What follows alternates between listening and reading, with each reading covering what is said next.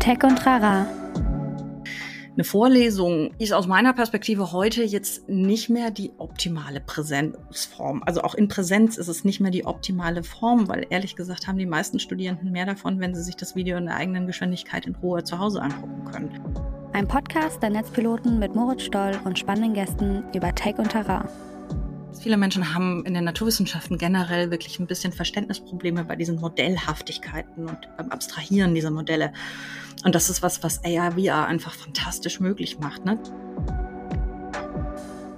Herzlich willkommen zu Tech und Trara. Mein Name ist Moritz Stoll, ich bin der Moderator dieses Podcasts und unterhalte mich hier einmal die Woche mit ganz verschiedenen ExpertInnen aus allen möglichen Bereichen und versuche im Grunde deren Wissen anzuzapfen, deren jeweiliges Fachgebiet irgendwie besser zu verstehen und vor allen Dingen auch so ein bisschen zu verstehen, welche Fragen man sich da stellen muss und welche Rolle Technologien darin spielen. Und diese Woche habe ich mich mit Alexandra, Dr. Alexandra Habicher unterhalten.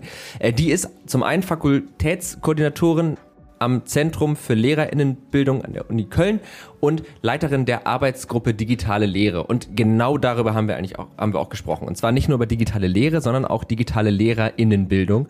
Also nochmal eine Ebene drüber.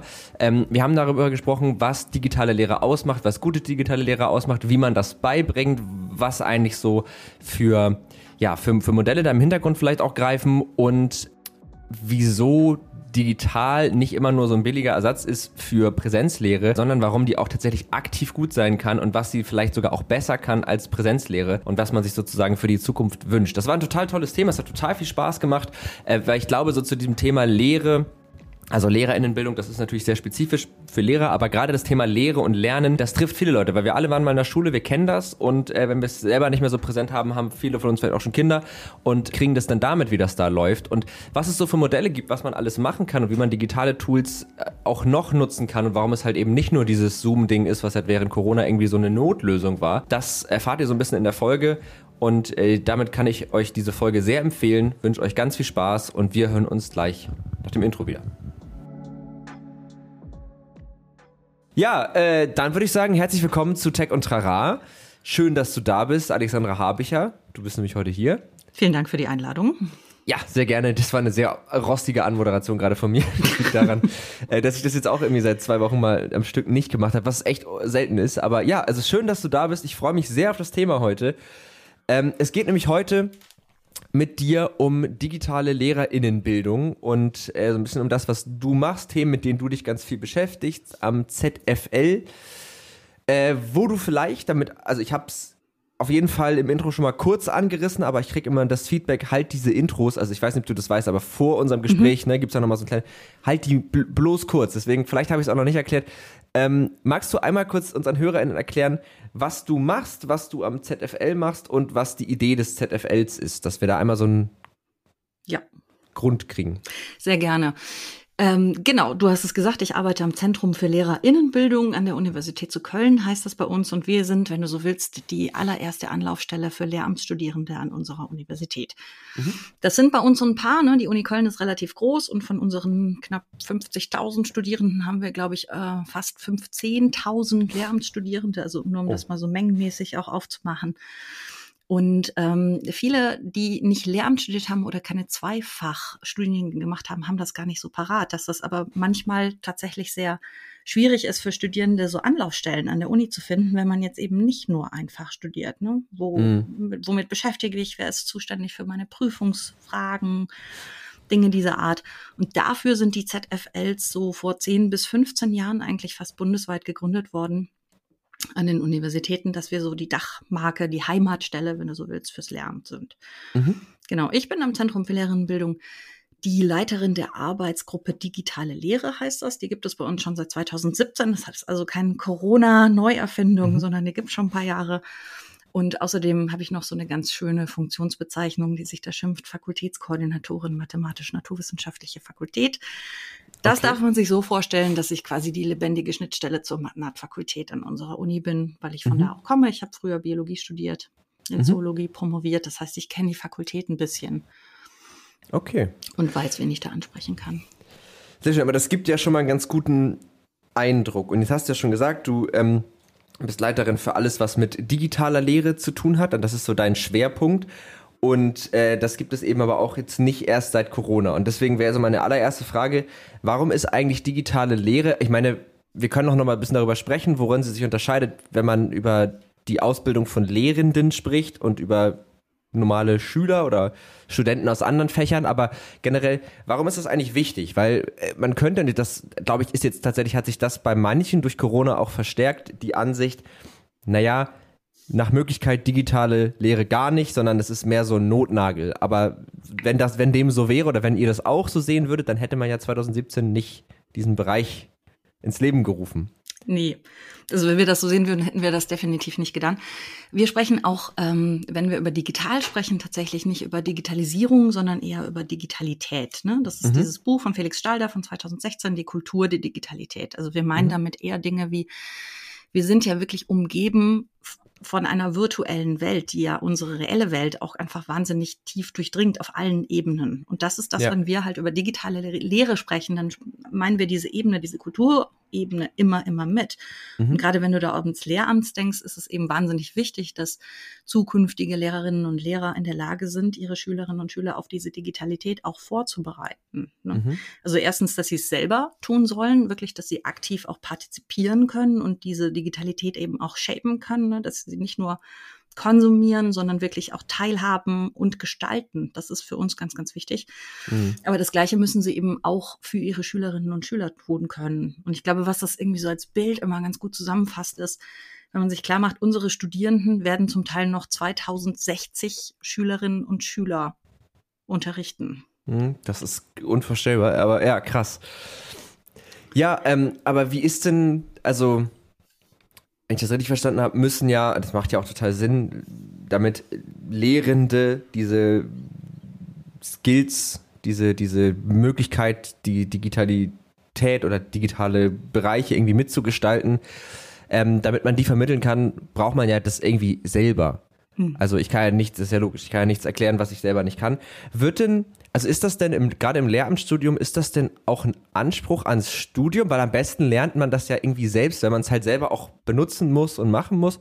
Oder, also wie ist so diese Digitalaffinität? Vielleicht, das werden ja so ein bisschen zweigeteilt. Einmal der Studierenden, Studierenden generell, einfach von Haus aus und was fordert das Studium da? Also geht es da hinaus über, wir haben irgendwie einen Kurs, in dem wir uns auch mal damit beschäftigen oder ist das, durchdringt das alles irgendwie? Also wie sieht das aus? Genau, also sind zwei Seiten, die du gerade angesprochen hast. Einerseits die Affinität der Studierenden selbst. Genau. Ähm, da wissen wir tatsächlich aus Studien schon vor Corona-Zeiten, zu aktuellen Studien weiß ich tatsächlich nicht, ob es da überhaupt welche gibt, mhm. dass Lehramtsstudierende in der Regel etwas weniger digital affin sind als andere mhm. Studiengänge. Das ist also so ein Punkt, wo wir, dass wir einfach im Hinterkopf haben müssen. Das ähm, hat, glaube ich, sehr, sehr unterschiedliche Gründe, dass eben die, die Möglichkeiten von Tech auch für äh, Lehrsituationen häufig einfach nicht gesehen werden und das digitale, Digitalisierung häufig dann auch so mit Social Media gleichgesetzt wird. Ne? Mhm. Das ähm, kann man auch total gut verstehen, wenn Menschen einfach vielleicht auch kritische Erfahrungen schon in einem sehr jungen Alter gemacht haben, gerade mit Social Media, dass man dann besonders vorsichtig auch ist, wenn man eben an die eigenen Schülerinnen und Schüler denkt, die man später unterrichten möchte.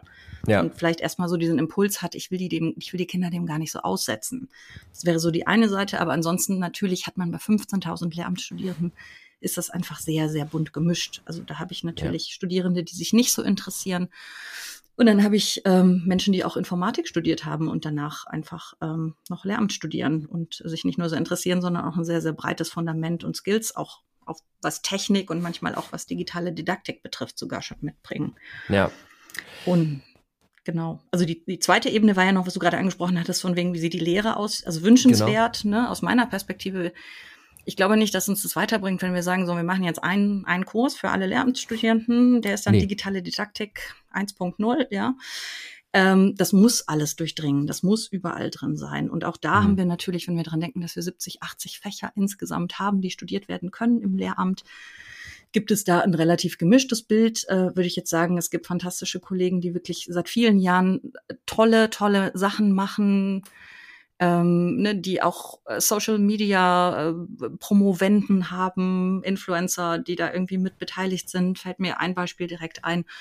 Und dann gibt's natürlich auch da Lehrende, die ein bisschen skeptischer sind, was, mhm. den, was die Vorteile von dem Einsatz von Tech für Lehre betreffen.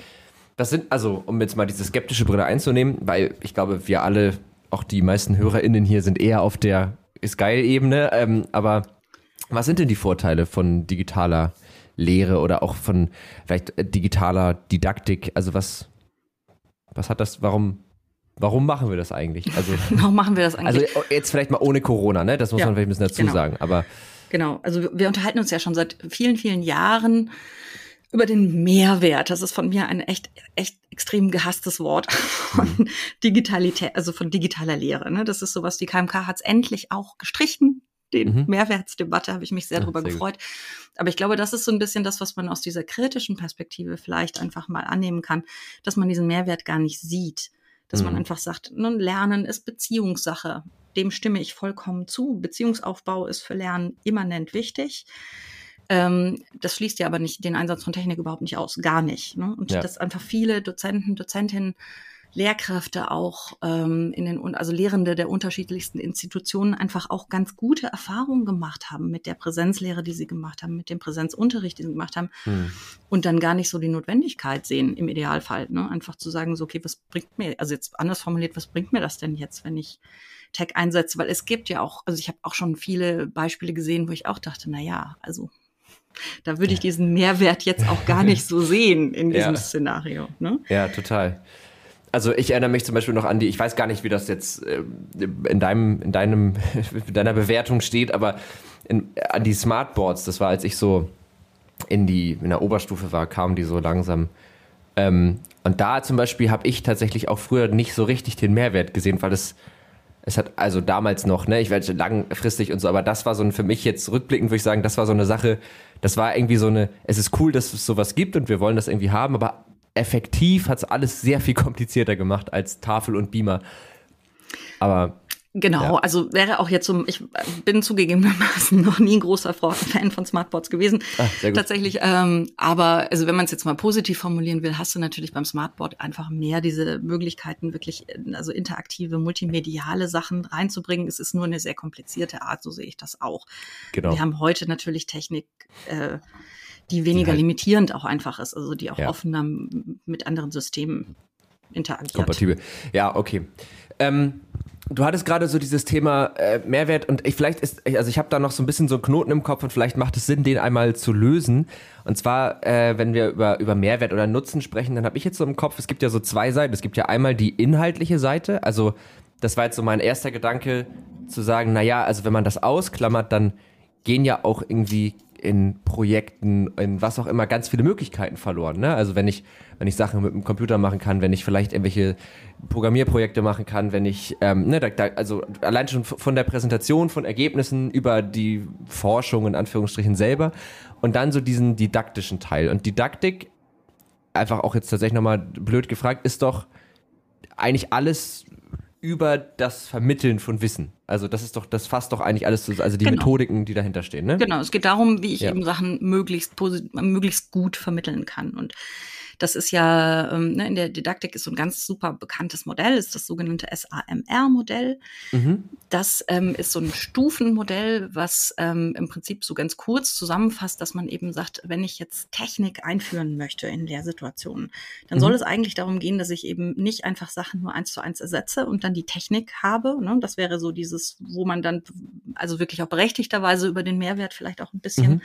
streiten darf an der Stelle sondern ich will eben dahin, die letzte Stufe bei diesem SAMR-Modell ist äh, die Redefinition, das ist ein englisches Modell, also die Neudefinition von Lehrsituationen. Ich möchte dahin, dass ich die Lehrsituation so optimal, so, so cool wie möglich nur gestalten kann. Ähm, mhm. Und ne, wenn es jetzt um den Einsatz von Technik geht, dazu brauche ich die ja vielleicht nicht unbedingt, aber wenn es um den Einsatz von Technik geht, dann ist die Überlegung, was macht denn Technik vielleicht möglich? Was, was ich ohne diese Technik gar nicht machen könnte. Und da bin ich jetzt sehr in der Biologie, zum Beispiel bei AR, VR. Ne? Also ich mhm. viel Biologie unterrichte. Ich weiß, viele Menschen haben in den Naturwissenschaften generell wirklich ein bisschen Verständnisprobleme bei diesen Modellhaftigkeiten und mhm. Abstrahieren dieser Modelle. Und das ist was, was AR, VR einfach fantastisch möglich macht. Ne? Klar kann ich mit mhm. einem Video auch sagen, okay, das ist jetzt der Zellkern, das ist die Zelle, das ist der Rest des Körpers. Aber wenn ich mich halt immersiv bei VR selber da durchbewegen kann, mhm. noch selber bestimmen kann, ne, jetzt gehe ich in meinem eigenen Tempo, jetzt gucke ich mal, ist dieses Genschnipselchen jetzt im Zellkern oder ist das im Zytoplasma in der Zelle drin? Ne? Ist das irgendwie sonst wo, schwimmt das im Körper rum? Dann kriege ich eine ganz andere Modellhaftigkeit und Vorstellung davon. Ähm, da, das ist das, was das Modell meint, ne? dieses Redefinition. Das ist, das ist spannend. Ich habe jetzt auch gerade gedacht, als du das so als Beispiel dachtest, dass der, der große Vorteil von solchen Technologien gegenüber Video ist ja auch immer diese Interaktivität, die da genau. noch hintersteht. Ne? Weil entweder hast du die geile Visualisierung, Video, oder du hast Interaktivität, dann bastelt man halt irgendwie so ein Zellen. Ne? Es gibt ja doch diese, diese, diese typischen Biologiemodelle, die man dann so in einen Klassenraum getragen hat. Aber da ist jetzt die Visualisierung vielleicht nicht so toll und ähm, in VR zum Beispiel könnte man ja irgendwie die Aufschlüsselung eines Genoms oder so, könnte man ja wirklich auch selber machen oder sagen, welches, ich, hab, ich bin nicht mehr so super im Thema, aber da gibt es auch immer diese, bei so einer DNA gibt es doch immer diese Stränge und die bestehen doch immer aus so zwei Dingern und genau. die haben doch so Busch und dann, die kam doch immer so ein Gegenpart bei so einer ja wenn das so ein RNA. Egal. Auf jeden Fall, da könnte man halt so händisch sagen, jetzt musst du immer den richtigen Gegenpart und dann packst du das, was da entstanden ist, dann dahin und dadurch kriegt man ja, stimmt, das ist, das finde ich äh, spannend. Also bei diesem SAMA-Modell haben wir als letzte Stufe Redefinition, dann haben wir M steht für Modification. Also Modification. das ne, ja. wäre dann also eine wirkliche Veränderung. Die Stufe davor ist Augmentation, mhm. also Erweiterung. Mhm. Und das erste Basale wäre dieses Substitution. So das ganz klassische Beispiel für SMR ist halt E-Mail. Ne? E-Mail in der Basisversion ja. ist Substitution, also ich mache einen elektronischen Brief. Mhm. Dann kommt Augmentation, dann heißt, oh, ich kann ja auch mehr als nur einen Empfänger dazu nehmen. Ne? Mhm. Dann bin ich beim Modification vielleicht eher sowas wie äh, Chat-Programme, die halt mhm. dann doch noch mal ein paar ganz grundlegend neue Sachen mit reinbringen, die ich mit E-Mails so doch nicht lösen kann. Und Redefinition ähm, habe ich entweder vergessen, das Beispiel, dass es gibt, oder es gibt es noch gar nicht. Jetzt aber du hast ja gerade ein gutes genannt. Das war ja so genau. Redefinition. Ja, okay, aber das finde ich spannend. Und es ist, also wenn ich das richtig verstehe, ist es ja durchaus auch legitim, wenn man sozusagen ähm, sich über seine leere Gedanken macht und dann bei einem dieser Schritte auch zu einem Ende kommt. Also sagt, okay, ich komme jetzt halt nur bis Modification mit, genau. mit der und der Innovation, genau. aber das kann ich damit erreichen. Aber man, genau. das Ziel ist, dass man immer alle Stufen einmal versucht zu durchdenken. Genau. Und für jede, okay. Das ist so ein bisschen die Kritik an diesem Modell, dass manche Leute sagen so, hm, also dass, dass es vielleicht manchmal so eine Gängelung, Gängelungsgefühl erzeugen kann. Ich bemühe mich mhm. nicht genug. Darum geht's aber gar nicht. Es geht einfach nur darum, dass man sich irgendwie klar macht, zu sagen so, hey, ähm, bin ich, kann ich wirklich vielleicht einfach auch noch eine grundlegendere Veränderung und Verbesserung einführen, mhm. an die ich vorher gar nicht so gedacht habe. Ja. ja, das ist ja immer der Vorteil von solchen Schemata oder Prozessen, dass man eigentlich immer gezwungen ist, sich gewisse Fragen zu stellen, ja im Grunde. Ne? Mhm. Ähm,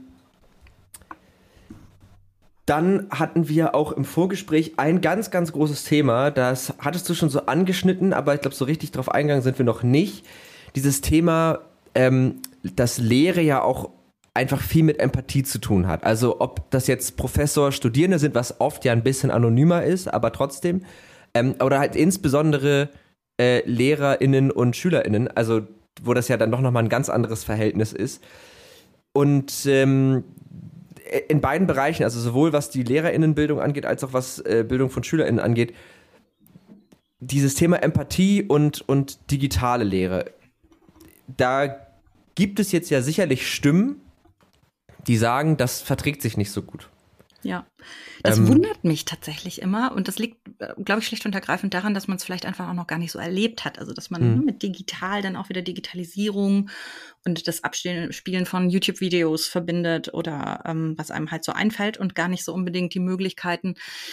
Ähm, es heißt ja, also ne, IKT, da ist ja das K steht ja auch für Kommunikationstechnologie. Mhm. Und das muss man an dieser Stelle immer wieder betonen, dass es eben ja nicht nur darum geht, ähm, irgendwie unpersönlich was abzustimmen, sondern ich kann durch den Einsatz von diesen Techniken ja auch ganz wunderbar wirklich Beziehungen aufbauen, ne? empathisch sein.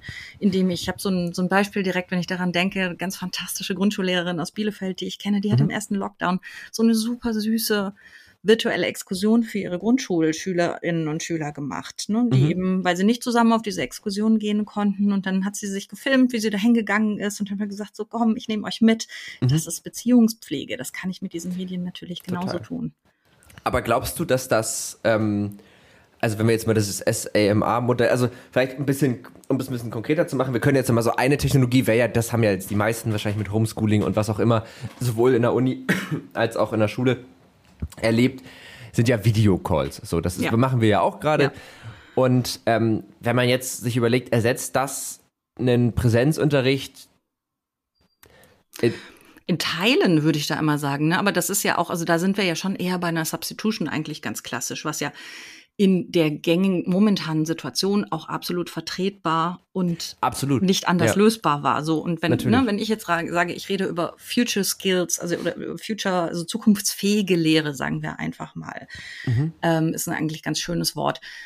Dann reden wir ja nicht über rein digitale Lehre. Also niemand in diesem Bereich schließt Präsenz aus wenn mhm. wir darüber sprechen, sondern es geht ja eigentlich immer um eine Mischung auch von sich sehen, weil natürlich das sich sehen, das wirklich zusammen in einem Raum sein, nochmal eine ganz andere Rolle beim Beziehungsaufbau auch spielt als Videos und auch Audiofiles mhm. das tun. Auch wenn ich sie dafür nutzen kann, trotzdem ist natürlich die persönliche Begegnung für uns, wir sind biologische Lebewesen. Ne? Da, also mhm. wir riechen auch wir fühlen auch, das tun wir halt virtuell einfach nicht. Also diese Sinneskanäle ja. können wir damit gar nicht bedienen. Ähm, das ist klar, aber es geht ja immer darum, diese optimale Mischung zu finden. Und wenn ich jetzt vielleicht einfach mal so im Hochschulkontext wirklich bleibe, dann sage ich, eine Vorlesung ist aus meiner Perspektive heute jetzt nicht mehr die optimale Präsenzform. Also auch in Präsenz ist es nicht mehr die optimale Form, weil ehrlich gesagt haben die meisten Studierenden mehr davon, wenn sie sich das Video in der eigenen Geschwindigkeit in Ruhe zu Hause angucken können. Mhm. Oder in der Uni oder wo auch immer. Mhm aber eben in der eigenen Geschwindigkeit. Da sind wir wieder bei diesem Interaktiven, was du vorher gesagt hast. Das ist nämlich mhm. tatsächlich für Lernen aus der Lernphysiologie heraus wahnsinnig wichtig ja. für den Lernerfolg. Ja. Ja. ja, stimmt. Also das, ich habe das jetzt auch bewusst so blöd gefragt, weil ich natürlich, ja. also das, das ist, stimmt natürlich, also dass wir jetzt nicht alle nur noch Unterricht über Zoom so machen wollen wie vorher, ist glaube ich klar. Ähm, aber ich, ich, also wir hatten auch kurz vorher mal drüber gesprochen, das fand ich auch total gut, dieses Beispiel und dass man es ja auch total gut als Erweiterung verstehen kann. Also du hattest, glaube ich, ein Beispiel genannt, da oder äh, mit diesen Audio-Files, die dann geschickt genau. wurden als Feedback. Genau. Vielleicht dann will dann erzähl du ruhig. Das kann ich gerne nochmal erzählen. Ja. Das, das ist super spannend und das haben mir einfach Lehrkräfte auch in diesen Lockdowns berichtet, dass sie gesagt haben, ähm, ich wollte den, den Schülerinnen und Schülern einfach was Persönliches mitgeben und deswegen habe ich den Feedback an verschiedenen Stellen ähm, einfach als Audiofile aufgenommen und habe dann die Erfahrung gemacht, das funktioniert sogar noch besser, als wenn ich jetzt in Präsenz im Unterrichtsraum mitgebe. Ja. Ja. Ne, weil die Kinder dann eben natürlich zu Hause oder wo auch immer sie das gehört haben, eben im geschützten Raum, wo sie es hören wollten, auch aktiver und vielleicht auch da wieder das mehrfach abspielen konnten, nochmal ein bisschen auf bestimmte Wörter besser hören konnten. Ja. Und dass da unter viel ähm, ja, bereiter waren, dieses Feedback dann noch anzunehmen. Und das war so ein Learning, was mir wirklich unabhängig voneinander mehrere Lehrkräfte berichtet haben, dass sie das total gerne beibehalten werden. Ja, und, und das finde ich ein total schönes Beispiel für das, dafür, dass Technologie, wenn man sie halt richtig einsetzt, halt sehr wohl auch zwischenmenschliche Dinge sogar äh, noch verbessern können, weil da, da redet ja niemand davon, dass man jetzt irgendwie ein äh, Gespräch unter vier Augen oder auch vor einer Klasse irgendwie, dass man das jetzt aussetzt. Und auch das wäre sicherlich was, was in der Uni oder auch bei, wenn man jetzt über die über das äh, Ausbilden von Lehrenden spricht, was ja auch total sinnvoll sein könnte. Jetzt vielleicht nicht in dem konkreten Format, aber ich hatte total, also was ich ganz oft habe, ist dieses, ähm, es gibt immer so viele verschiedene Ankündigungen. Mein E-Mail-Postfach von der Uni ist einfach immer voll mit irgendwelchen mhm. Mails und ich weiß immer gar nicht, was davon brauche ich eigentlich. Und ich gucke da auch nicht jeden Tag rein, weil es jetzt auch nicht so super wichtig ist und dann verschwindet irgendwie ganz viel. Und es wäre doch total cool, wenn einfach so, weiß nicht, eine Fakultät oder für ein gewisses Fach, wenn es da einfach so eine Art ja, Podcast gäbe, wo einfach so, das ist jetzt, das steht heute oder das steht dann und dann an, mhm. das könnt ihr bitte bis da und da machen oder auch mal irgendwie ein bisschen inhaltlichen Input und das kann man sich einfach, und das passt ja auch total in die Zeit, wo man halt eben, wo sich ja so viel so zu Hause sein und ach, ich muss noch abwaschen, ich muss noch mit dem Hund raus oder so und sowas vermischt, dass man einfach dann sagt, okay, diese Informationen, die ich tatsächlich erstmal nur hören muss, die kann ich mir dann schon mal aufnehmen und habe dadurch ja auch eine viel direktere, direkteren Input. Ja, auf jeden Fall. Und das ist eben ganz, ganz wichtig, dass man da hinkommt, das wirklich als Chance und als Möglichkeit zu sehen und auch nicht so als, ach, ähm, ne, ich glaube, für viele ist das so, jetzt muss ich mich damit auch auseinandersetzen. Ja. Ähm, und diese, diese Möglichkeiten, mich fasziniert das immer ungemein. Und es gibt so einen Bereich, den, den haben wir bisher noch gar nicht angerissen. Mhm. Das ist nämlich zum Beispiel ähm, Schülerinnen und Schüler, Menschen insgesamt mit Behinderungen. Mhm. Ne? Also auch da, äh, wir arbeiten relativ intensiv mit einer Förderschule für geistige Entwicklung zusammen. Und im Optimalfall kann ich da durch den Einsatz von Technik sogar Kinder wirklich auf eine Art und Weise erreichen, wo ich sie sonst gar nicht erreichen könnte. Ne, weil mhm. bestimmte Sinneskanäle vielleicht einfach nicht funktionieren. Nicht hörende Menschen, nicht sehende Menschen können durch den Einsatz von Technik natürlich auch noch mal besser und einfacher lernen. Ja, absolut. Also ich meine, das ist ja das beste Beispiel ist ja eine äh, Schreibmaschine, die äh, Braille heißt es, ne? Ja. Ja, ja äh, schreiben kann. Das ist ja auch so ein ganz, jetzt mal ein sehr simples, aber ja auch ein total gutes Beispiel. Ja, stimmt. Also äh, übrigens, wenn, wenn das äh, euch irgendwie noch interessiert, dann ist die Folge mit Raoul Krauthausen, glaube ich, ganz cool für euch, weil da haben wir auch viel ähm, über dieses Thema auf der einen Seite Technologie für Inklusion, aber auch ähm, no, also Technologien, die in diesem Bereich entstehen, die dann wiederum sich ganz viel verbreiten, auch und dann auch genutzt werden von Menschen ohne Behinderung. Ja, das fand ich irgendwie genau. auch ganz spannend. Aber das finde ich einen guten Punkt. Also dieses, dass man das einfach mehr als eine Chance sieht und nicht immer diese Denke hat, ja, damit kann man es jetzt ja nicht ersetzen. Weil ja. ich glaube, das ist, also ich glaube, das ist, das habe ich jetzt über diese mittlerweile fast 100 Podcast-Folgen irgendwie dann doch gelernt, ähm, dass es halt nie funktioniert, wenn man der Meinung ist, mit einer Technologie löst man alles. Das wird nicht funktionieren. Und ähm, dass es halt nie ein, ein, Ersatz einfach ist und dass das auch gar nicht mehr das Bestreben sein sollte. Also, dass wir irgendwas einfach übertragen und dann machen wir das darin weiter, sondern dass man es irgendwie immer erweitert. Und das ist ja auch ein Feld, was total Spaß machen kann. Wenn du dir so für, für weiß ich nicht, für, für die Studierenden an, an eurer Universität so eine, so eine technische Innovation oder für also, ne, also irgendwas überlegen könntest, was jetzt einfach eingeführt würde. Weißt du, was ich meine? Was ja, wäre das? Hast du da eine Idee, wo du sagst, ja, auch das finde ich richtig toll? einen Bereich, der mich total äh, schon lange interessiert, der aber leider technisch auch extremst aufwendig ist. Okay. Exploratives Lernen. Ne, also im ja. Prinzip Lernen nicht so abzubilden, Lerninhalte nicht so abzubilden. Also vielleicht mal so ein Beispiel, die Vorstufe davon, die wir gemacht haben. Wir begleiten ja Studierende auch in den Praxisphasen, ne, für alle, mhm. die nicht aus dem Lehramt kommen. Studierende äh, schnuppern im Laufe ihres Studiums mehrfach unterschiedlich lang an der Schule, auch mal praktisch und machen da auch Erfahrungen. Und währenddessen mhm. werden sie eben auch von der Uni begleitet. Und ähm, in dieser ersten Praxisphase haben wir so digital, relativ klassisch als digitale Lernmaterialien Wahlthemen aufbereitet. Heißt, die Studis können sich aussuchen zwischen zehn bis zwölf Themen. Was ist eigentlich, das machen sie auch selbstständig. Was, mhm. ne, wo vertiefe ich mich, in welchem Bereich? Vielleicht gehe ich da auch in ein bestimmtes Profil so ein bisschen rein, schon mal, während ich an der Schule bin und gucke da rein. Mhm. So, und wenn ich das jetzt noch in VR City of äh, Lehramtslearning umbauen mhm. könnte, ne, das wäre das, worauf ich mega Lust habe, was mich tatsächlich ganz groß interessiert, weil ich dieses explorative Lernen sehr, sehr spannend finde. Ja. Und wie stellst du dir das dann konkret vor? Also diese VR City of Learning? Also ist das dann einfach eine, eine riesengroße Stadt, in der man sich genau. bewegen kann? Genau, in der ich mich bewegen kann und wo ich tatsächlich auch über verschiedene Kanäle. Ne? Du hast gerade gesagt, du hörst Sachen total gern als Podcast, um zu lernen. Ich mhm. bin ja was älter als du. Mich macht das ja wahnsinnig, wenn ich Sachen nur noch irgendwie höre. Also ich höre tatsächlich relativ schlecht äh, lerne schlecht, wenn ich höre, wollte ich sagen. Mhm. Und das ja. ist ja so, Menschen haben einfach unterschiedliche Lernpräferenzen. Und das ist das Coole. Ne? Ich kann diese verschiedenen Kanäle ansprechen, ich kann die auch kombinieren. Jeder kann das vielleicht im Idealfall sogar so für sich zusammenstellen, wie er oder sie gerne lernt, präferiert lernt.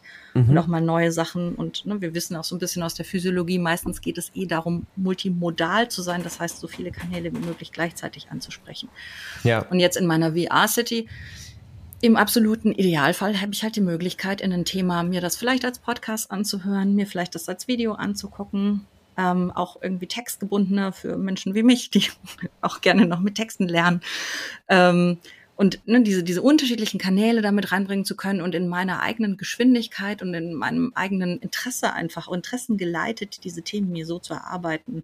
Weil ich gehe dann in die Bibliothek der Digitalisierung ne, mhm. und ähm, auf der anderen Seite gibt's eben das Rathaus der Gesundheit oder so jetzt mal. Okay. Und dann hast du praktisch da drin auch die Möglichkeit, dir Inhalte irgendwie, dann kannst du dir halt einen Text nehmen und den einfach lesen oder du sagst, genau. ich laufe jetzt einfach hier durch den Park und mache mir, also in VR, ich meine, das, das ist ja fast schon so ein bisschen wie so ein, das finde ich voll geil, das ist fast schon ein bisschen wie so ein Lernmetaverse.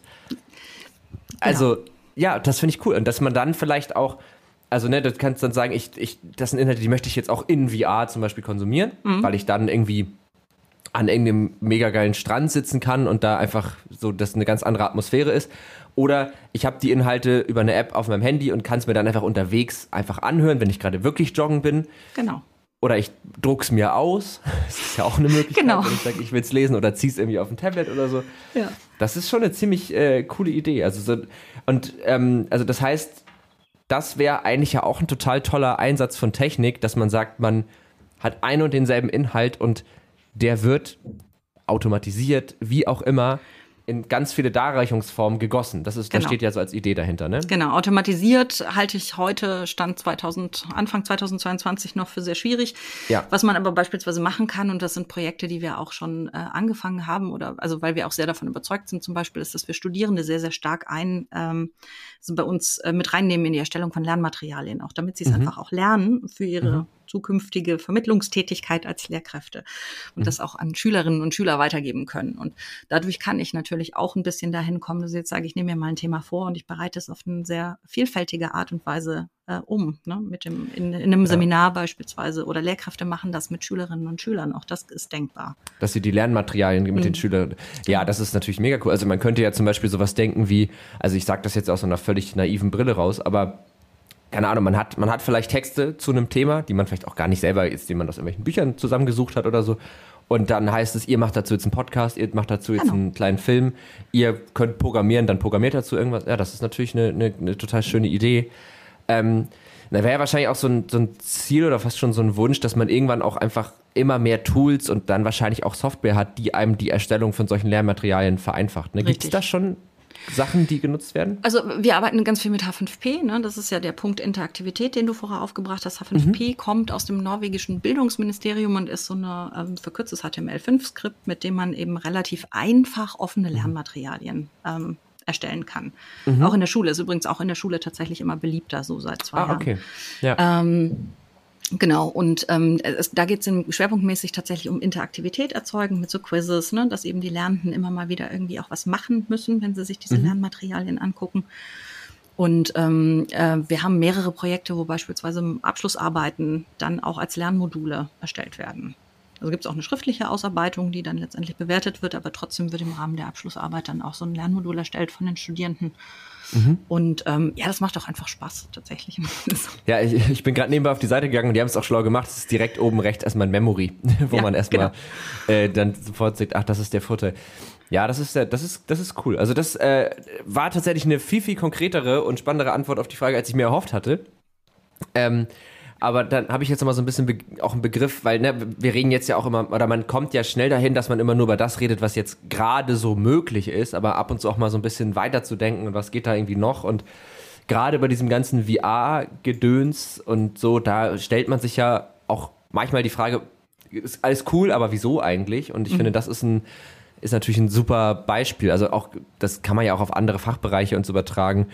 Ähm, als jetzt nur auf, äh, auf alles, was so mit Lernen zu tun hat, sondern das geht ja auch noch, noch viel weiter. Äh, du hattest auch noch mal irgendwas, da wollte ich dich auch noch mal zu fragen, von einem E-Teaching-Burger und äh, generell dem E-Teaching Expert. Genau, was ist der E-Teaching-Burger? Genau, ja.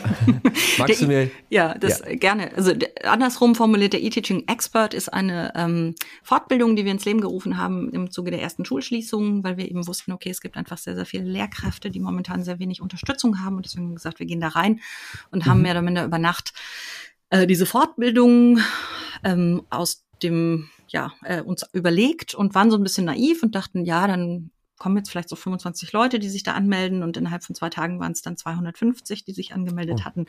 Krass. Und im letzten Jahr waren, äh, waren wir schon im vierstelligen Bereich tatsächlich, wenn man oh, alle Shorties und Workshops dazu nimmt, mhm. mit Lehrkräften und eben auch Studierenden und tatsächlich auch super interessanten Menschen aus ganz vielen anderen Bereichen, die auch mit mhm. reingegangen sind ähm, die da reingegangen sind. Und das ist toll. Ich war in der Durchführung selbst nur peripher. Das haben die Kollegen primär von uns aus dem Schulnetzwerk gemacht. Mhm. Aber es ist eine fantastische Energie, weil man hat da 200 Leute sitzen, die wirklich Bock haben, Sachen zu lernen und Sachen auch neu zu machen und gerade die Situation als Chance ergreifen. Mhm. Und das hat unheimlich Spaß gemacht, diese Fortbildung, also mit zu gestalten und auch zu halten zum Teil. Und ähm, in der Nutshell haben wir uns überlegt, okay, ne, Technik ist für uns tatsächlich nur eine Zutat. Das war so die Idee hinter dem Burger von mhm. Teaching, E-Teaching, hybriden Teaching, wie auch immer du es nennen willst. Wir haben es ja mhm. Einfachheit halber E-Teaching genannt. Mhm. Und deswegen gibt es den Burger und der hat sechs Zutaten. Mhm. Ähm, genau. Eine davon ist Technik, habe ich gerade schon gespoilert. Und ähm, es gibt aber daneben noch Sachen wie Feedback, Kollaboration, aber der Burger ist das Bun, also das Brötchen, die untere Hälfte für uns sind die starken Beziehungen. Und da sind wir wieder bei dem Thema, worüber wir vorhin schon gesprochen haben, dass eben tatsächlich die Grundlage für jede erfolgreiche Lernsituation starke positive Emotionen sind. Okay. wo ja aber auch Technologie wieder sehr, also haben wir ja auch schon gesagt, auf so einer zwischenmenschlichen Ebene, also aber auch also, also ich, ich muss, ich, ich bin echt, also das ist, fällt mir total schwer, das so in systematische Wörter zu gießen, diese, diese verschiedenen Bereiche des Lernens. Ähm, und auf einer zwischenmenschlichen Ebene ähm, haben wir ja schon ein gutes Beispiel gehört dafür, wie man sozusagen diese starken Emotionen irgendwie auch hervorrufen ja. kann oder wie man eine Intimität erzeugen kann. Ähm, aber auch auf einer rein inhaltlichen Ebene ist es natürlich sehr, also wenn man dann so Richtung Gamification oder so denkt, ist es natürlich total cool, also das war ja auch wahrscheinlich ein bisschen das Beispiel mit dem HP, äh, H5P, was du gerade genannt hattest, dass man halt auch oft ja dann manchmal echt trockene Sachen. Also ich erinnere mich auch noch so daran, irgendwelche, also ich fand, ich, äh, sorry, aber ich fand zum Beispiel Bio immer sehr schwer, weil das so viel auswendig lernen war und damit habe ich mich immer sehr schwer getan. Ja, da weint die Biologin natürlich. Aber das, eigentlich muss man Biologie nicht auswendig lernen, bin ich relativ von. Also Fachwörter, ja, okay. Genau, sonst, also so, ja. so Fachwörter und äh, weil, ne, also es gab dann immer so, aber das ist jetzt auch nur mein persönliches, aber so, das war immer in der Schule, was ich hatte sogar Bio-Geo-Profil. Also mhm. ich habe das Fach schon auch, ich mochte das auch, ich fand das auch interessant, aber ähm, gerade da zum Beispiel, oder jetzt auch Vokabeln oder solche mhm. Geschichten oder Latein oder so, ne, wo man einfach auswendig lernen muss, historische Fakten ähm, da, das sind ja so ein ganz naheliegendes Beispiel, wie man vielleicht mit Hilfe von Gamification-Elementen, anderen Effekten irgendwie diese starken Emotionen hervorrufen kann.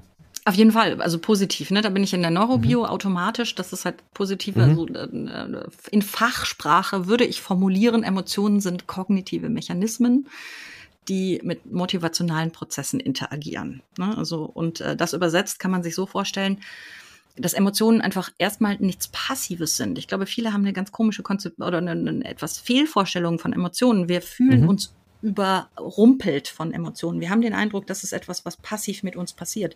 Emotionen ist aber etwas, was unser Gehirn tatsächlich aktiv erzeugt, mhm. damit wir einen bestimmten Effekt erzielen. Ja. Und ähm, ne, Emotionen steuern Aufmerksamkeit. Und da sind wir ganz schnell eben bei diesem Zusammenhang mit Lernen. Alles, was ins Belohnungssystem geht, alles, was Instant Feedback gibt, das wissen wir aus dem Behaviorismus, ist halt wichtig fürs Lernen. Und äh, über Gamification oder eben diese Hafenspielsachen, die, die, da sind wir, da ist, das, das ist so der Zusammenhang zwischen Interaktivität und Instant Feedback, warum das auch so mhm. gut funktioniert. Und es macht halt einfach Spaß, genau. Und wenn es ja. mir Spaß macht, dann beschäftige ich mich lieber damit. Und auch das kann man ja noch mal weiterdenken. Ich meine, kennst du diese, das heißt Richie's Plank Experience. Nee, das kenne ich ähm, nicht. Das ist eine VR-App, die gibt es schon lange. Das basiert auf einer Studie, die ist irgendwie schon in den, ich glaube, das ist aus den 90ern, also aus den Anfängen, wo du im Grunde auf einer, von einem Abgrund stehst, runter guckst und dann haben die halt gemessen und die Leute hatten tatsächlich ähnliche Symptome wie bei echter Höhenangst. Ja. Und wenn ich mir jetzt vorstelle, ne, es gab doch auch immer mal so diese, sowas wie Eckenrechnen mhm. oder solche Geschichten. Und wenn du jetzt aber irgendwelche Aufgaben lösen sollst oder dich an irgendwelche Dinge erinnern sollst oder die dir merken sollst, während du sozusagen auf einer Planke stehst und was ja. ja. einfach eine aufregende Situation ist und dann entstehen wahrscheinlich auch ganz spannende Verknüpfungen, weil du das wirst du ja nie vergessen. Jein, man muss vorsichtig sein mit negativen Emotionen tatsächlich, weil du damit das komplette Gegenteil erreichen kannst. Aber okay. jetzt, wo du ich habe es nicht unter dem Begriff, aber tatsächlich stand ich mal auf so einem Ding in VR von der Hochschule Bonn-Rhein-Sieg. Mhm. Fantastische Erfahrung. Ich habe Höhenangst und ich oh, war ja. nicht in der Lage, dahin zu gehen. Wirklich. Es war so, ich stand da und ich dachte, du bist in der Matrix. Ja, es ist alles nicht echt. Du kannst den mhm. Fuß da hinsetzen. Und ich war nicht in der Lage, auf diese Planke zu gehen. Das ist so Krass. echt, auch die Erfahrung. Weil ja. die das auch noch ein bisschen kombiniert haben mit so einem leichten Schaukeln von dem Brett. Und man hatte auch noch so Headphones an und so. Fies, ja. ähm, genau. Und deswegen bei negativen äh, Emotionen muss man sehr vorsichtig sein, weil dann kommt so, das ne, hast du in der Schule oder haben viele auch schon mal gehört, dieses Fight and Flight, hat man früher gesagt, Syndrom mhm. oder Fight, Flight and Freeze nennt man es heute. Mhm. Also ich krieg halt Panik und mein Hirn blockiert. Ich habe Stress, ich krieg Stresshormone und dann kann ich tatsächlich gar nicht so gut aufnehmen. Okay, ja. Also für die Junkies ähm, super Idee, aber vielleicht nur ja. für diejenigen, die wirklich Spaß haben daran dann. Ja, okay, das stimmt. Das, das war jetzt ein bisschen blöd gewähltes Beispiel, weil es irgendwie um Angst geht. Aber ne, oder sei es eine Achterbahn oder da gibt's ja auch verschiedene Geschichten oder äh, irgendwelche Spiele, wo du als Superman rumfliegen kannst. Oder ja. also auf jeden Fall hast du ja, glaube ich, du kannst halt Situationen kreieren, die du sonst in einem Klassenzimmer nicht. Das erinnert mich genau. so ein bisschen an ich muss gerade so ein bisschen an das fliegende Klassenzimmer denken. Mhm. Ähm, von, ist das Erich Kästner? Äh, ich glaube ja, tatsächlich. Ja, wo die ja auch damit immer so, ich genau. das, ich das gar nicht mehr so richtig zusammen, aber so ein bisschen sowas könnte man ja in VR einfach total cool auch irgendwie erzeugen. Ja. Ähm, ja, also ist, ist spannend. Aber okay, kommen wir mal wieder zurück zum Burger. Sorry, ich drifte gerade irgendwie so ab, weil du hast, du hast den Fehler gemacht und VR gesagt und jetzt habe ich die ganze Zeit irgendwie Ideen dafür. Ähm, Genau, dann, also wir haben ganz unten das Bann war starke Beziehung. Genau. Und dann als nächstes. Und also das oben auf dem Bann, ne, die Brötchenhälfte, die es oben abschließt, ist das so, okay. agile Mindset. Das sind so die beiden, der, das, was den Bogen hält. Ne? Mhm. Weil wir gesagt haben, agiles Mindset, damit meinen wir, dass man in der Lage ist, sich einfach flexibel auf Situationen einzustellen und immer die optimale Verstehe. Lösung zu finden. Ne? Und dass Ja. die, die, die im Burger drin, die Zutaten sind halt Selbstständigkeit. Das ist das, was mir ganz, ganz wichtig ist, wo ich mal sehr viel betone, so auch aus der Neurobio heraus, warum es so wichtig ist. Technik, habe ich gesagt, Feedback und Kollaboration und Genau, Selbstständigkeit und Kollaboration sind so zwei meiner ultimativen Lieblingsthemen wie VR. Wenn, genau, wenn du damit anfängst bei mir, dann rede ich auch sehr viel. Okay, ja, dann äh, schieß los. ähm, ja, beides. Also äh, Kollaboration fange ich vielleicht mal damit an. Das meinen wir, ähm, ist natürlich, das haben wir alle schon gehört. Die 4K, die 8C von Doug Berschau, wie auch immer du das nennen möchtest, das ist ganz wichtig, ist Kollaboration. Die meisten Leute jetzt so aus dem Bildungskontext denken dann häufig halt an Schülerinnen und Schüler. Ich sage, okay, ich muss denen beibringen, besser zu kollaborieren. Future Skills müssen die vorbereiten auf den Arbeitsmarkt und so weiter und so fort. Heißt aber für uns natürlich an den Unis auch, dass wir das auch machen müssen. Practice what you Mhm. preach. Also bin ich da ganz und weil das ja auch in der heutigen Situation kann man ja eigentlich gar nicht mehr anders, als wirklich zu kollaborieren. Mhm. Und wir haben ähm, Ende 2016 schon, ich musste kurz überlegen, einen Universitätsverbund gegründet, der heißt Diggle und der funktioniert ganz anders als andere Universitätsverbünde, wo man normalerweise erstmal drei Jahre Verträge aufsetzt, bevor irgendwas passiert. Mhm. Wir haben gesagt, wir wollen digitale Lernmaterialien machen zusammen. Und das ist einfach so aufwendig, dass ich das als einzelne Uni gar nicht so gut leisten kann, diese ganzen vielfältigen Themen im Lehramt damit abzudecken. Mhm. Und deswegen tun wir das zusammen. Wir haben in NRW gestartet, waren fünf Gründerstandorte, sind mittlerweile deutschlandweit, haben zehn Mitglieder, worauf wir uns, also worüber wir uns wahnsinnig freuen. Und das sind alles, wenn ich es jetzt mal salopp formulieren darf, es ist ein Haufen von sehr sympathischen Idealisten, die Mhm. alle da drin sitzen, die das alle on top machen, weil sie einfach Bock auf offene Bildung haben, weil sie sagen, es ist mir wichtig, dass wir eben zusammen lernen, dass wir voneinander lernen Mhm. und wirklich gute Lernmaterialien zusammen machen. Und in äh, es sind jetzt fast fünf Jahre, ne, die wir zusammenarbeiten. Und da haben Ja, wir auch krass, ja. so viele andere Projekte gestartet. Ich sehe die Kollegen von Diggle zum Teil wirklich häufiger, jetzt egal ob virtuell oder vor Ort, als manche Kollegen vom ZFL Köln, weil wir einfach Krass. so eng mittlerweile zusammenarbeiten. Ja. Und das ist das, was ich so super wichtig finde, dass wir halt auch unsere Arbeitsweise so anpassen, dass es auch authentisch ist, wenn wir über Kollaboration sprechen. Ja. Ja, und das schließt ja auch wieder so ein bisschen die Brücke dann zum Thema Technik, weil es gibt natürlich ganz viel Kollaborationssoftware und bla bla bla, aber wenn man halt diesen, die- das, den zwischenmenschlichen Aspekt dabei irgendwie nicht auf die Reihe kriegt, dann bringt oft diese Software auch nichts. Also es sind eigentlich sehr ähnliche Absprachen, die man treffen muss, es ist auch ein ähnliches Ausmaß daran, wie man sich auf andere einstellen muss sich ein bisschen auch mit den anderen auseinandersetzen muss und gucken muss, wie tickt hier jeder von uns und so. Und ich glaube, dass dann so die, die technischen Mittel, die man dann zur Verfügung hat, die helfen natürlich, die machen dann vieles einfacher, aber die funktionieren sozusagen nicht, ohne dass man denselbe, dieselbe Arbeit geleistet hat ähm, im Hinblick auf dieses gemeinsame Arbeiten, ja. Genau. Und wir haben da sowas, das ist ein, also der einzige Vertrag, den wir haben, wenn man so will, ist ein einseitiges Memorandum of Understanding, heißt das. Ähm, das ist ziemlich schnell unterschrieben. Ja, das, dann das, passt geht, das haben das. wir auch schnell mal durchgelesen. Ne? So ein Vertrag Ja. liest man ja auch nicht immer bis ins Letzte, wobei wahrscheinlich bei solchen Geschichten, wenn man jetzt wirklich, also so ein Universitätsverbund oder so, dann wahrscheinlich liest man die Verträge schon richtig. Aber ich habe schon in meinem Leben viele Verträge unterschrieben und sie nicht so richtig gelesen. Ja. Ähm, ich hatte gerade noch, ach so, genau, und zwar äh, die, also du hast ja gesagt Kollaboration und Selbstständigkeit und da könnte man jetzt ja auch, ich vermute, dass das gar nicht so ist, aber das klingt ja auf den ersten Moment, ne, einmal gemeinsam arbeiten, auf der einen Seite selbstständig. Wie man das, wie vereint man das gut und warum ist das, also warum ist auch Selbstständigkeit so ein entscheidender Faktor fürs Lernen? Ja, also diese klassische Metapher, die man dafür immer verwendet, ist ja das Orchester. Also ich sage, Musiker spielen auch, üben selbstständig und dann zusammen in Perfektion.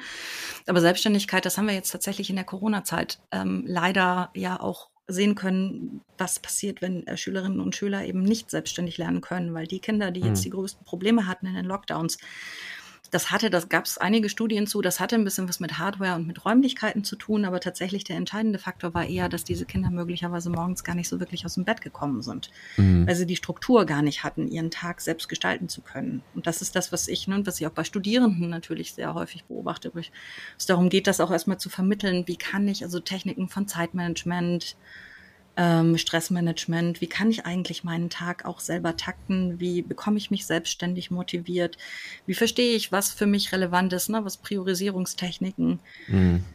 Ähm, das ist das, was häufig in Schule und Universität große und viel größere Probleme auch bereitet als andere Dinge. Ja, und was auch, also wie gesagt, meine, meine, ich habe 2014 Abi gemacht. Das ist noch nicht so super lange her, aber schon so, dass ich jetzt nicht weiß, was in den letzten sie, acht Jahren? Nee. Doch, fast acht. Boah, scheiße. ähm, was, ist ja schon echt, na doch gar nicht mehr so kurz, egal. Äh, auf jeden Fall, ich, ne, dass ich jetzt nicht mehr genau weiß, was da alles passiert ist, aber als ich noch zur Schule gegangen bin, da hatten wir ein Fach, das hieß Lernen, Lernen. Mhm. Ähm, und da wurden uns schon Lerntechniken vermittelt und auch sowas wie, naja, wenn da eine Klausur ist, dann machst du dir vielleicht einen Plan und dann übst du irgendwie mal zwei Tage mal oder irgendwie so aufgeteilt und priorisieren. Das haben wir schon alles gelernt, aber es ist halt, es war halt immer in diesem Einfach. Genau. Und da hast du dich dann damit beschäftigt und dann war es aber auch egal. Also du hast es nie, also ganz selten, glaube ich, hat irgendjemand wirklich das dann versucht zu integrieren, weil es halt nicht, es war nie verknüpft. Also ich habe nie für eine Mathearbeit gelernt und dabei diese Techniken angewandt. Und mein Mathelehrer hatte auch nichts unbedingt damit zu tun und hat auch nicht darauf geguckt, wie wir lernen. Genau. Und das irgendwie mit uns reflektiert. Und in der Uni gar nicht. Also da, aber das, also finde ich auch, ja, weiß ich nicht. Ist das eigentlich gut? Ist das, weil man immer sagt, nee, ihr seid jetzt an der Uni, ihr müsst jetzt halt, oder? Ist nee, es wird vorausgesetzt gut? in der Regel, ne? Aber das ist genau. sehr, sehr, sehr unterschiedlich, die Voraussetzungen, mit denen Menschen an Universitäten kommen. Und wenn es dann keine Unterstützungsangebote gibt für Leute, die es halt noch nicht so gut können, also das haben ja auch viele Unis, ne? Muss man sagen. Mhm. Es gibt schon Unterstützungsangebote, aber es ist eben nicht so eingeflochten, genauso wie du es gerade geschildert hast. Und das ist ja. das Gleiche, wie wenn ich über digitale Bildung spreche. Ist ja schön und gut, wenn ich mal einen Kurs habe, so, hm, so mache ich ein Erklärvideo. Ähm, ist dann aber ein bisschen wenig. Also es muss tatsächlich eingebunden sein ähm, oder sollte so viel und so intensiv wie möglich, genauso wie diese Kultur der Digitalität eben sich durch alles andere auch ziehen. Ja. Ne, das ist ähm, in der Schule und auch in der Uni häufig nicht so. Das hat ganz viel damit zu tun, dass eben vor allen Dingen auch Schule, aber auch die Uni ja vielen rechtlichen Zwängen auch unterliegt und mhm. ähm, ne, ähm, Dadurch nicht alles einfach mal eben so implementieren kann, dass man jetzt sagt, das und das Tool benutzen wir jetzt und das und das. Ja, ja aber es ist natürlich schwierig, weil wir na, die Verantwortung halt dann bei den Schülerinnen und Schülern abladen mit diesem einen Kurs. Ja. Und genauso, ich hatte das auch äh, bei mir in Baden-Württemberg schon in den 90ern, sogar in der Schule auch. Mhm. Aber mir ging es genauso. Ich habe es halt, also den Vokabelkasten war, glaube ich, so das Einzige, was ich auch mal selber benutzt mhm. habe. So der Classic und den Rest mhm. hat man halt irgendwie nicht benutzt. Ja, und so ein bisschen, wie mache ich eine PowerPoint und so, aber also Lernmethoden und so, ach, Heftführung, ich meine, da war ich auch wirklich schlecht. Also mhm. Heftführung war bei mir wirklich.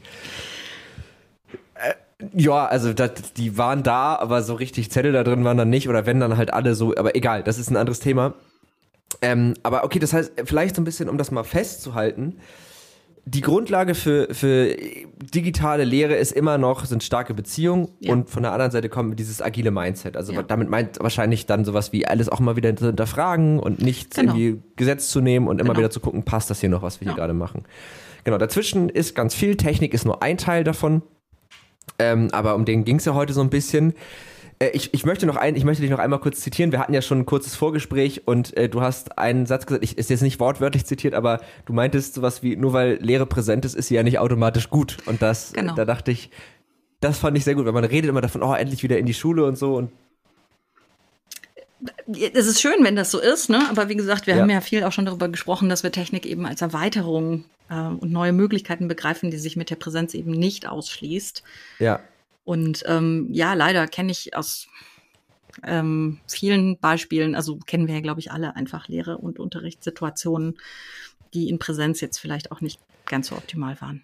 Genau, das fand ich bei dieser ganzen Debatte nochmal so auf einen Kern runtergebrochen. Moment mal, also wir tun jetzt alle so, als wäre präsente Lehre irgendwie das Ideale und das ist es manchmal, ist es ja auch cool, aber halt eben auch oft ist es auch gar nicht gut. Also ähm, genau, das, das war im Grunde so das, was wir heute besprochen haben. Wir haben uns auch viel darüber unterhalten und das finde ich auch nochmal ganz, ganz spannend, dass wir Technik oder Digitalität auf der einen Seite als etwas verstehen sollten, was irgendwie alles durchdringt, also was wir gar nicht so abkoppeln sollten, genauso wie das Thema, wie lerne ich eigentlich und äh, Selbstregulation und so, das kann ja auch wieder voneinander profitieren. Ähm, und dass wir das halt immer als etwas verstehen sollten, was nicht, dessen Sinn nicht einzig und allein ist, irgendwelche Dinge zu ersetzen, die vorher schon da waren, sondern dass man damit natürlich Sachen ersetzen kann, dass man sie erweitern kann, verändern kann oder sogar ganz, ganz neu definieren kann. Ja. So als Abschluss. So wünschen wir uns das. So wünschen wir uns das, genau. Also ich, ich, ich weiß nicht, ich weiß jetzt ja nicht, wer, wer zugehört hat, aber vielleicht ist ja der ein oder andere, auch äh, der oder die eine oder andere dabei, der oder die, es wird kompliziert, ähm, selber mal irgendwie in irgendeiner Form anderen Menschen irgendwas beibringen muss oder sich vielleicht auch irgendwie selber versucht, Dinge beizubringen. Auch da lassen sich bestimmt viele dieser Konzepte irgendwie anwenden. Vielleicht hat das ja so ein paar Inspirationen gegeben und vielleicht konnten wir euch ja so ein bisschen so ein, oder Alexandra konnte euch vielleicht so ein bisschen so eine Idee davon vermitteln, wie man diese ganzen Dinge einsetzen kann über das, was einem so ganz offensichtlich erscheint, hinaus. Also, hat, hast du das Gefühl, dass das, dass das heute so ein bisschen die Message ist, die mitgeschwungen ist? Ich hoffe doch. Also wir waren ja sehr im Positiven und von daher hoffe ich, dass das, dass wir das gut vermitteln konnten, dass man einfach ein bisschen Lust auf neue Möglichkeiten bekommen hat. Und ja. Ja, okay, dann, dann bin ich beruhigt. Also, weil das, äh, wenn du das Gefühl auch hast, ich habe das nämlich auch. Ähm, aber wir sind aber noch nicht ganz fertig. Und zwar haben wir in diesem Podcast immer so zwei ganz kleine Kategorien. Die sind jetzt nicht äh, super wild, aber dadurch, dass wir so viele unterschiedliche Gäste hier haben, die aus ganz verschiedenen Bereichen kommen, ist immer ganz spannend, äh, denen diese beiden Fragen einmal zu stellen.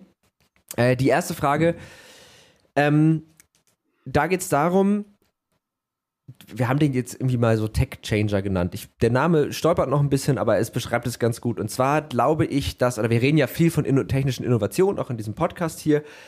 Ähm, und ich glaube, in dem Leben von jedem von uns, schwieriger Satz, aber ich glaube, du weißt, was ich sagen wollte, gab es so ein, irgend so eine Neuerung, irgend so eine technische Neuerung, wo man gesagt hat, ach krass, und das hat wirklich dann rückblickend richtig was verändert. Also was sehr naheliegendes, das kann ich schon mal vorwegnehmen, wäre zum Beispiel das Smartphone. Das mhm. ist sowas, das hat für ganz viele natürlich grundlegend die Ar äh, Art, wie sie arbeiten, wie sie leben, verändert. Gab es da irgendwas so in deinem Leben, wo du gesagt hast, äh, das hat für mich so richtig die Art verändert, wie ich arbeite, über irgendwas nachdenke, meine Freizeit verbringe, was auch immer? Ah, so viele kleine, tatsächlich graduelle. Aber wenn ich so drüber nachdenke, würde ich fast sagen, ich habe ähm, als ich im dritten, vierten Semester war, irgendwie um einem Dreh für meinen äh, Cousin, der Informatik unterrichtet hat, mhm. ähm, die Robotikvorlesung damals schon quasi schön gemacht in digital. Ach, cool. Und mhm. ähm, dem, was heute das Karlsruhe Institute of Technology ist.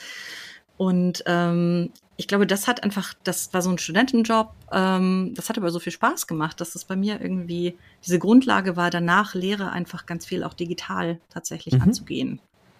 Äh, mit was hast du das damals gemacht? PowerPoint, ganz klassisch. PowerPoint. Das war ja, ja, 2001. Das ist schon sehr lange her und da war das tatsächlich noch nicht ja. so der Standard. Damals war das ja noch irgendwie wow und cool, wenn man das mit PowerPoint gemacht hat. ja, das war noch wow und cool. Ja, ich erinnere mich noch auch noch an die ersten. Da hat man noch nachmittags mit einem Kumpel vor PowerPoint gesessen. Ja. Weil man das irgendwie einfach toll fand, dass man da was machen konnte. Ja, ja schön. Das ist eine, eine schöne Sache. Ähm, kommen wir zur zweiten Frage. Äh, und zwar holen wir eigentlich jede Woche eine Empfehlung der Woche ein. Also irgendwas, was dich begeistert hat, jetzt kürzlich oder auch schon von einer längeren Zeit, ähm, was du gerne mit unseren HörerInnen teilen möchtest. Das kann alles sein, ne? Das kann ein Buch sein, das kann äh, eine Serie sein, das kann ein Spiel sein, das kann eine Software sein. Wir hatten lange keine Software mehr, fällt mir gerade auf. Also es kann wirklich alles aus jedem Bereich sein. Und das muss jetzt auch nicht unbedingt was mit unserem Thema heute zu tun haben. Kann es natürlich, aber kann auch was ganz Fremdes sein. Ähm, was, was mich, weil ich es jetzt gerade tatsächlich hier liegen habe, sehr begeistert hat, ist ein Buch von Lisa Feldman Barrett, heißt die. Mhm. Ähm, How Emotions Are Made. Ne? Das war so ein bisschen das Thema, was ich vorher angerissen mhm. habe, mit diesem, ja. dass äh, Emotionen nichts Passives sind. Und die hat auch so ganz äh, super TED Talks, wenn man sie einfach mal googelt, zu ja. Emotions. How Emotions, also bei dem Namen klingelt bei mir auch irgendwas. Und das ist sowas, ähm, genau, was ich super gerne mitgebe und dann ja, eure Kollegin Anja Wagner, ne, die gebe ich auch immer. Ja. Ich den Studenten empfehle ich die tatsächlich ganz, ganz häufig auch. Die hat ja, auch ein neues Buch. schon mal hier im Podcast. Ja, ich weiß, ja. genau. Ah, ja, die ja. hat auch ein neues Buch. Die hat auch ein neues Buch. Also Ach, mehr oder weniger neu, aber relativ muss neu. Muss mir das auch nochmal angucken. Ja, schön. Also das äh, stimmt. Ja, die hat, die ist ja auch in dem Thema irgendwie grob unterwegs. Das äh, habe ich tatsächlich jetzt irgendwie mir gar nicht so, hatte ich gar nicht so ein Bewusstsein jetzt vor der Folge. Ähm, aber das ist eine schöne Empfehlung. Also uh, How Emotions Are Made von Julia, Lisa Feldman Barrett heißt sie. Julia. Lisa Feldman Barrett. Okay, verlinken wir auf jeden Fall in den Show Notes. Da könnt ihr das dann nochmal äh, euch bestellen oder angucken und dann entscheiden, ob ihr es lesen wollt. Ähm, meine Empfehlung der Woche. Ich habe gar nicht so richtig irgendwas Neues für mich entdeckt. Also ich glaube tatsächlich, meine Empfehlung wäre sich. Doch, ich, ich habe was Neues. Nee, das ist auch nicht gut. Hm. Schwierig, weil ich, ich versuche ja eigentlich jede Woche irgendeine Empfehlung zu geben und ich hatte jetzt zwei Wochen frei und habe einfach nichts Neues aufgenommen, was auch mal ganz erholsam war tatsächlich. Ja. Ähm, Nee, ich, ich gehe heute empfehlungslos aus der Folge raus. Ich, ich habe einfach nichts, was ich empfehlen könnte. Das, äh, selbst, also ich hätte mir jetzt immer was ausdenken können, aber das ist ja auch nicht der Sinn. Nö, aber dann, wir haben doch eine super Empfehlung von dir. Und ich glaube, damit äh, sind wir tatsächlich eigentlich auch schon am Ende des Podcasts angelangt. Hast du noch irgendwas, was du loswerden möchtest? Jetzt wäre noch mal ein guter Moment. Oh. also so allgemeine Frage ist das immer fies. Ähm, ja. ja, vielleicht ja. brennt dir noch so eine Message auf der Seele oder so. Äh, offene Bildungsmaterialien, der absolute Aufruf zu, macht sie, benutzt sie. Ich bin ein großer Fan von offenen Bildungsmaterialien und ich halte sie tatsächlich auch das, ne, vielleicht noch mal so kurz rückblickend auf deine Frage von eben, was ist so ein Tech-Changer? Offene Bildungsmaterialien sind, glaube ich, fürs, für die Bildungsszene dieser, dieser Changer und sich damit zu beschäftigen, gebe ich gerne jedem mit. Ist, glaube ich, auch für Autodidakten cool, oder? Ja. Also, weil das ist ja das häufigste Problem, dass du gar nicht weißt, woher du vernünftige Infos bekommst. Ja. Genau. Hast du da zufällig noch irgendwie so eine Plattform? Ja, es gibt eine Metasuchmaschine für offene Unterrichtsmaterialien oh. jetzt sogar okay. in der Lehrkräftebildung, die heißt Wir lernen online. Mhm. Ähm, die ist ganz wunderbar. Und ansonsten kann man zum Beispiel auch über äh, eine gängige Suchmaschine, wenn man die Lizenzbedingungen entsprechend einstellt, auf C also gemeinfrei oder CC-Lizenzen mhm. einstellt, dann kommt man relativ gut zu ähm, offenen Bildungsmaterialien. Ah, cool. Oder sonst einfach Stichwort OER. Dann ne, kommt man ja. schnell hin. Open Education. Educational Resources, genau. Resources, ja, okay, ja. sehr gut. Ja, äh, verlinken wir, also wir lernen online, verlinken wir auf jeden Fall auch unten ähm, in den Show Notes. Ich glaube, die gängige Bildungssuchmaschine müssen wir jetzt nicht nochmal separat verlinken. Die wird wohl jeder kennen. Ja. Und damit sage ich echt, also vielen, vielen Dank. Das hat mir sehr viel Spaß gemacht heute. Ähm, das war ein Thema, in das ich so noch nicht eingestiegen bin. Und äh, vielen Dank, dass du dir die Zeit genommen hast, äh, mir ganz viel zu erklären und dein Wissen da mit uns zu teilen.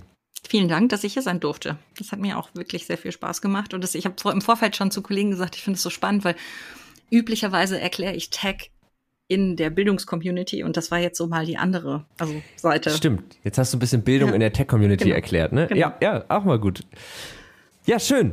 Dann würde ich sagen, ähm, dir wünsche ich noch einen schönen restlichen Tag und äh, unseren HörerInnen wünsche ich natürlich eine schöne restliche Woche. Ihr wisst, wie immer, ähm, wenn ihr Feedback, Fragen, Anregungen, Kritik habt, schreibt einfach an techundtrara.netzpiloten.de oder auf Twitter unter tech und trara oder Netzpiloten oder auf Instagram unter Netzpiloten. So, dafür wird man uns wohl irgendwie erreichen. Und ähm, wir freuen uns natürlich immer, wenn ihr auf Folgen oder Abonnieren klickt, äh, egal auf welcher Plattform und auf Spotify ist jetzt eine neue Funktion. Oder auf iTunes bzw. Apple Podcast freuen wir uns natürlich auch über eine Bewertung. Und auch hier gilt wie immer, natürlich freuen wir uns am meisten über eine gute und dann nimmt die Freude mit, den, mit der Anzahl der Sterne immer weiter ab. so. Und dann schöne Woche und vielen Dank nochmal, Alexandra. Bis bald. Danke dir. Tschüss. Tech und Trara. Ein Podcast der Netzpiloten mit Moritz Stoll und spannenden Gästen über Tech und Trara.